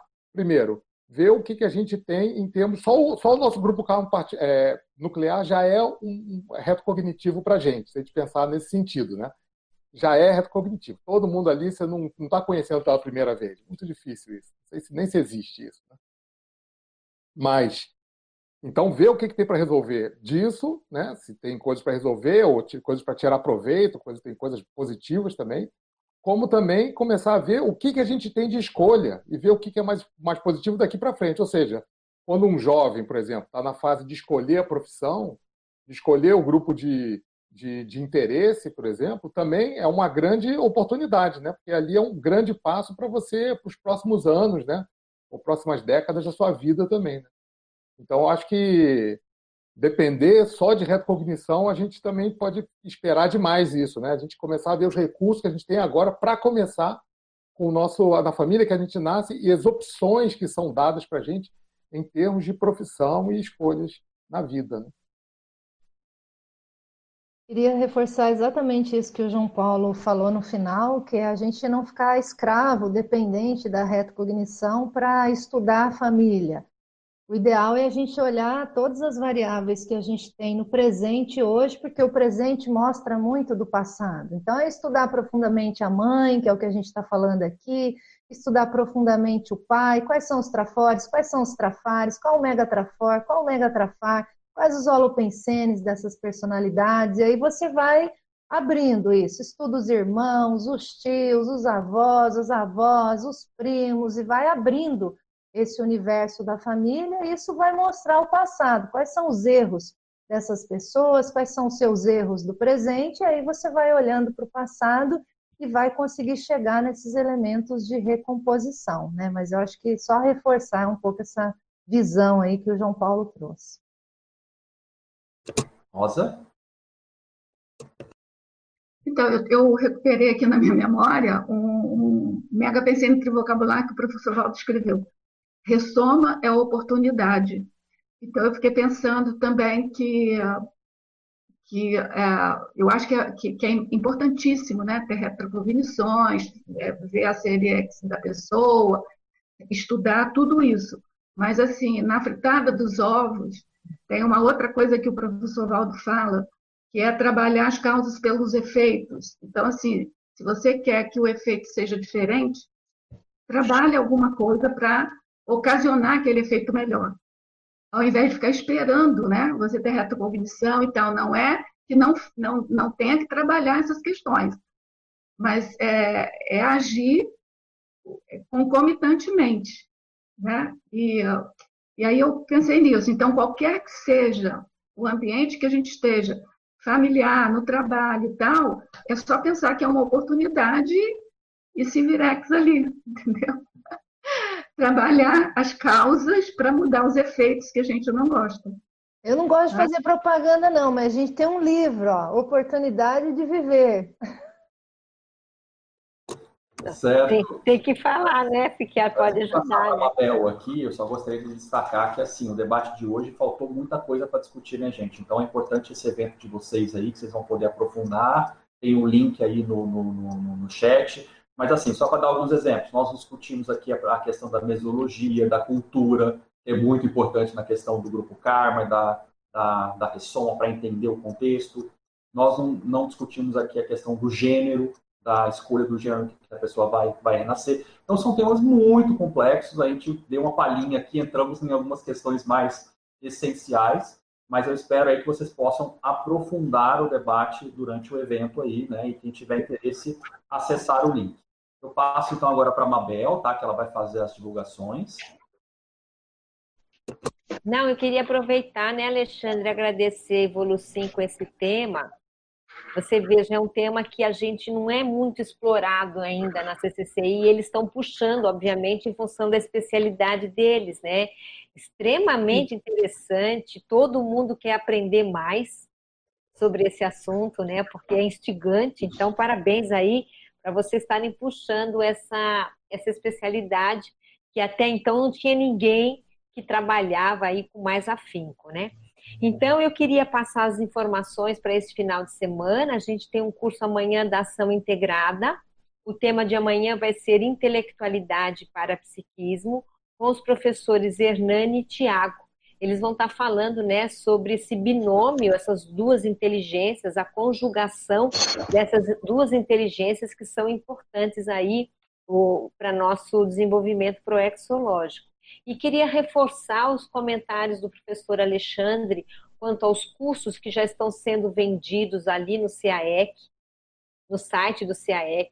São cursos inéditos, eh, ministrados pelo professor Valdo no Tertuliário, que ainda não tinham sido divulgados de nenhuma maneira e agora já estão disponíveis para serem assistidos eh, pelo, na, pela compra aí no site. Então, a gente, na verdade, já tem três cursos disponíveis e com o tempo vão estar surgindo novos cursos, tá? O primeiro é esse que o Alexandre comentou, a pandeirologia, que é quando o professor Valdo fala dessa Comunex, que, que ele comenta, né, essa combinação das consciex até desembocar na conscienciologia, então ele é extremamente interessante para entender a história do intermissivista, a gente também tem o, o curso Redação Conscienciológica, onde ele já vai se aprofundar um pouco mais nessas técnicas, né, que é do nosso interesse aqui para quem está querendo escrever livro. E tem o curso Invexo Profilaxiologia, que aí já é a área da inversão existencial, que ele também traz uma série de elementos aí interessantes nessa área. Então fica o convite aí para vocês para estarem comprando ou assistindo esses cursos aí online. Muito bem, pessoal. A gente vai passar agora a palavra para Editares. Inicialmente, né, parabenizando aí a Irmânia pelo lançamento do livro Diário de Experiências Cognopolitanas. E parabéns, Irmânia. E eu passo, então, a palavra agora para Editares para fazer o pré-lançamento do livro.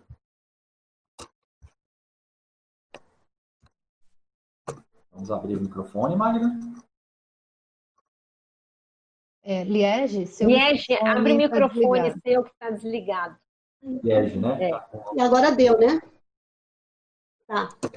Então, é com muita alegria que a Editares anuncia o, o pré-lançamento do livro Diário de Experiências Cognopolitanas, da autora Hermânia Ribeiro. Né? Então, aqui esse livro tem muito a ver com o tema que foi falado hoje, com as escolhas, com o grupo Carmalidade, e a autora ela fez essa escolha de vir para Cognópolis realizar aqui, então, essa convivência com os colegas do curso intermissivo, após ter deixado tudo resolvido, as questões grupocármicas e familiares, né? Então, tem muito a ver. Ela vai apresentar através de uma obra teática e com uma abordagem inédita. Ela fala das suas experiências, dos bastidores, da, desde a chegada aqui em 2014 até a consolidação da residência vitalícia, voluntariado e todas as possibilidades que possibilitaram as reciclagens aqui na Cognópolis até o ano 2017. A autora optou por vir né, fazer essa mudança da Bahia para Foz do Iguaçu, procurando uh, uh, otimizar, otimizar a retomada de Proexis, aproveitar essas possibilidades aqui. Na verdade, se vamos considerar, não é nada diferente do que todos fizeram. Qual é o diferencial disso? Né? O diferencial é essa obra, nós podemos ver ali em cada capítulo, em cada relato, onde ela conseguiu, em um curto espaço de tempo, aproveitar todas essas possibilidades sem cair na dispersão, também sem desperdiçar aportes e também é, superar as crises que, que, que houve em todos esses momentos. Ela registrou em tempo real cada experiência, cada momento, desde os momentos mais simples, andando pelo campus, participando dos, no tertuliário, das tertúlias, do círculo mental somático, no restaurante, nos eventos mais elaborados, dinâmicas, holociclo, e como conciliar tudo isso. Então, através da escrita que se vê ali em cada relato, ela realizou o estudo, a análise de cada vivência e com isso conseguiu reorganizar o pensamento, estabelecer as próximas etapas.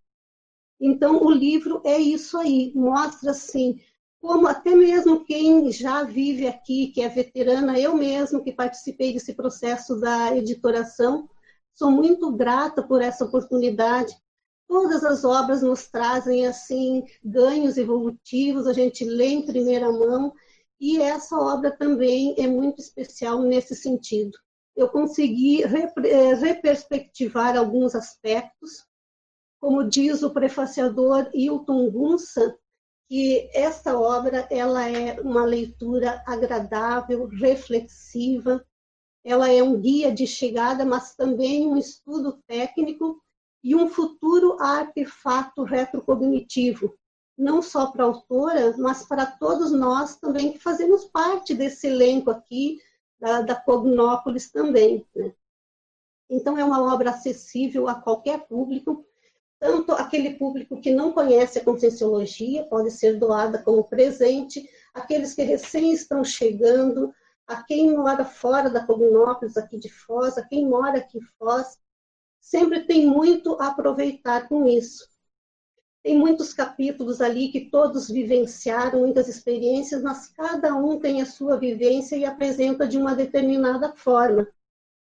Desde, por exemplo, a despedida grupal, a primeira noite de gala mnemônica, o voluntariado profissional, vários aspectos eu mesma, quando eu li uh, esse, esse capítulo da primeira noite de gala mnemônica, eu não participei, não estava aqui nesse período, não pude me preparar para essa festa, mas eu entendi melhor e a partir dali eu já decidi que eu não vou perder a próxima, né?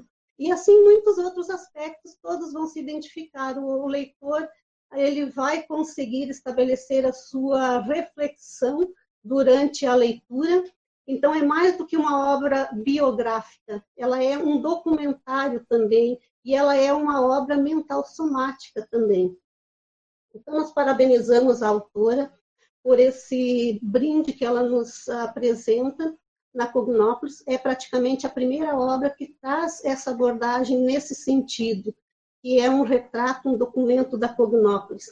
Parabenizamos também os familiares, a todos os colegas que participaram, dando, trocando ideias, revisando, a todos os comunopolitanos e a Cognópolis também.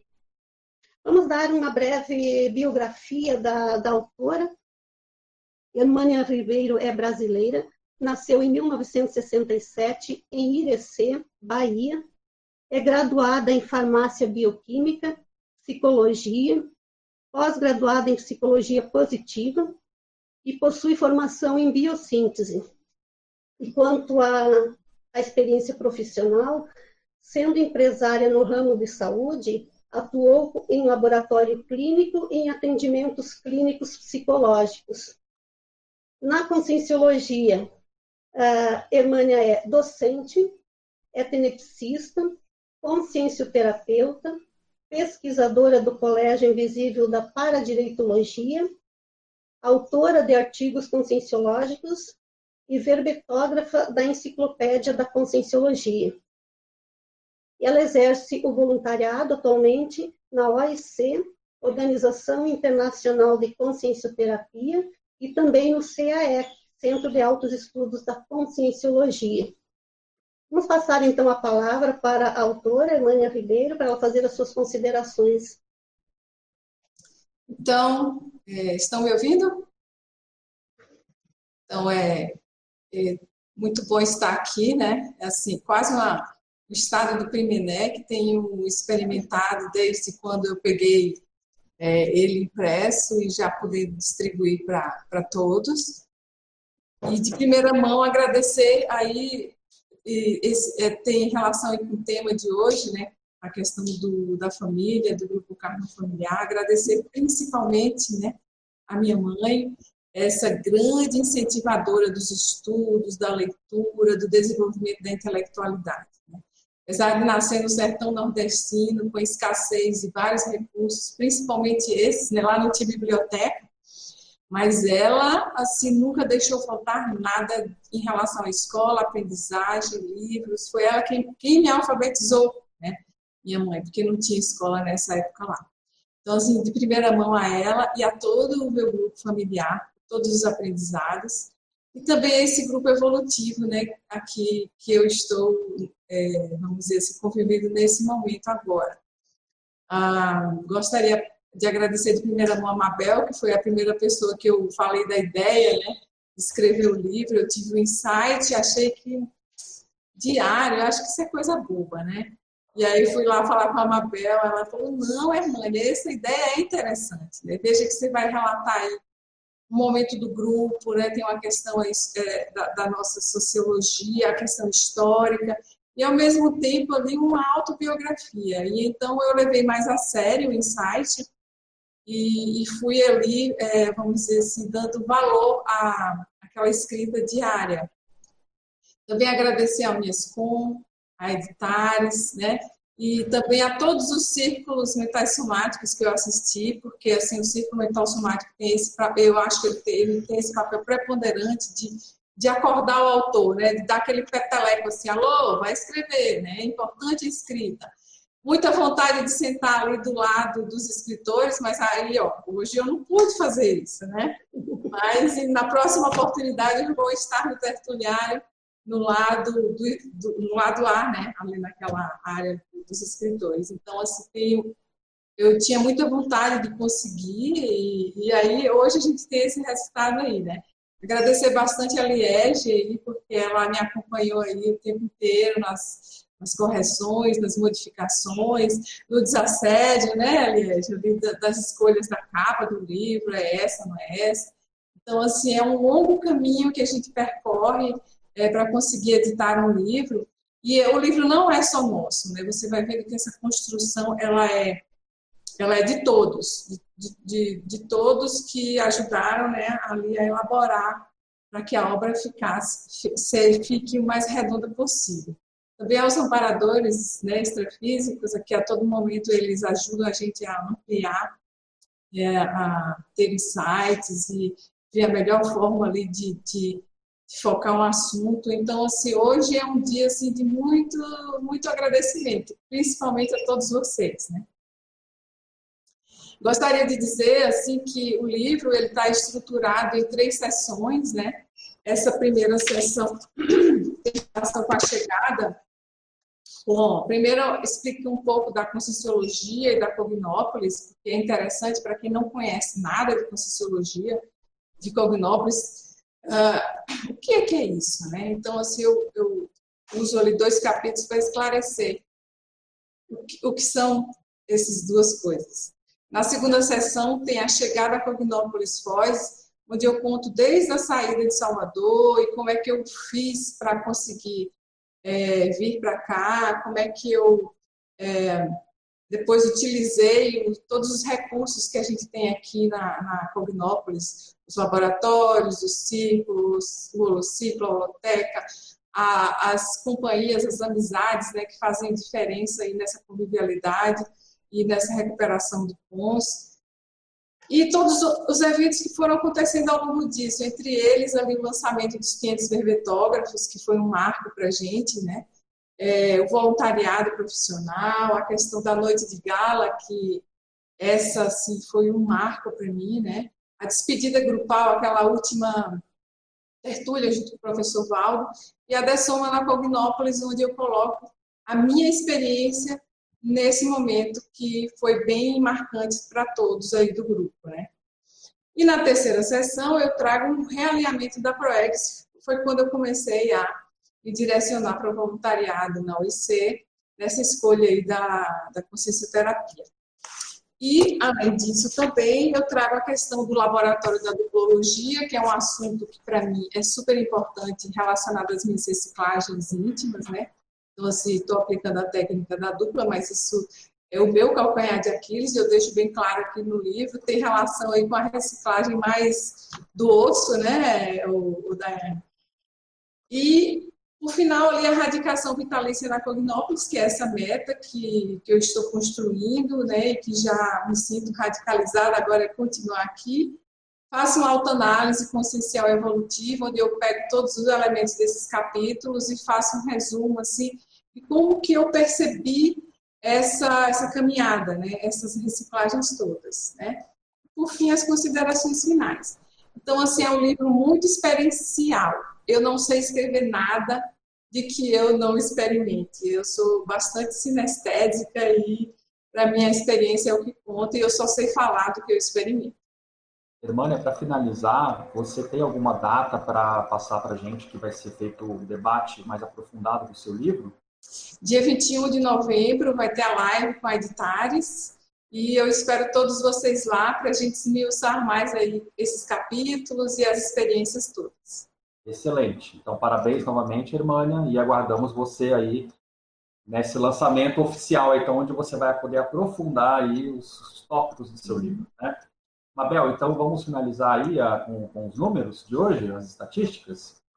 Tá bem, parabéns aí, Hermânia, parabéns para vocês. Então, olha, as estatísticas são 151 participantes e 665 contatos, né? Não sei como é que fala, reproduções. Então foram uhum. essas as pontuações de hoje. É isso aí. Muito bem, gente. Nós agradecemos a paciência e a participação de todos pelo chat, ao vivo, e é, até a próxima oportunidade, até semana que vem. Muito obrigado e até mais.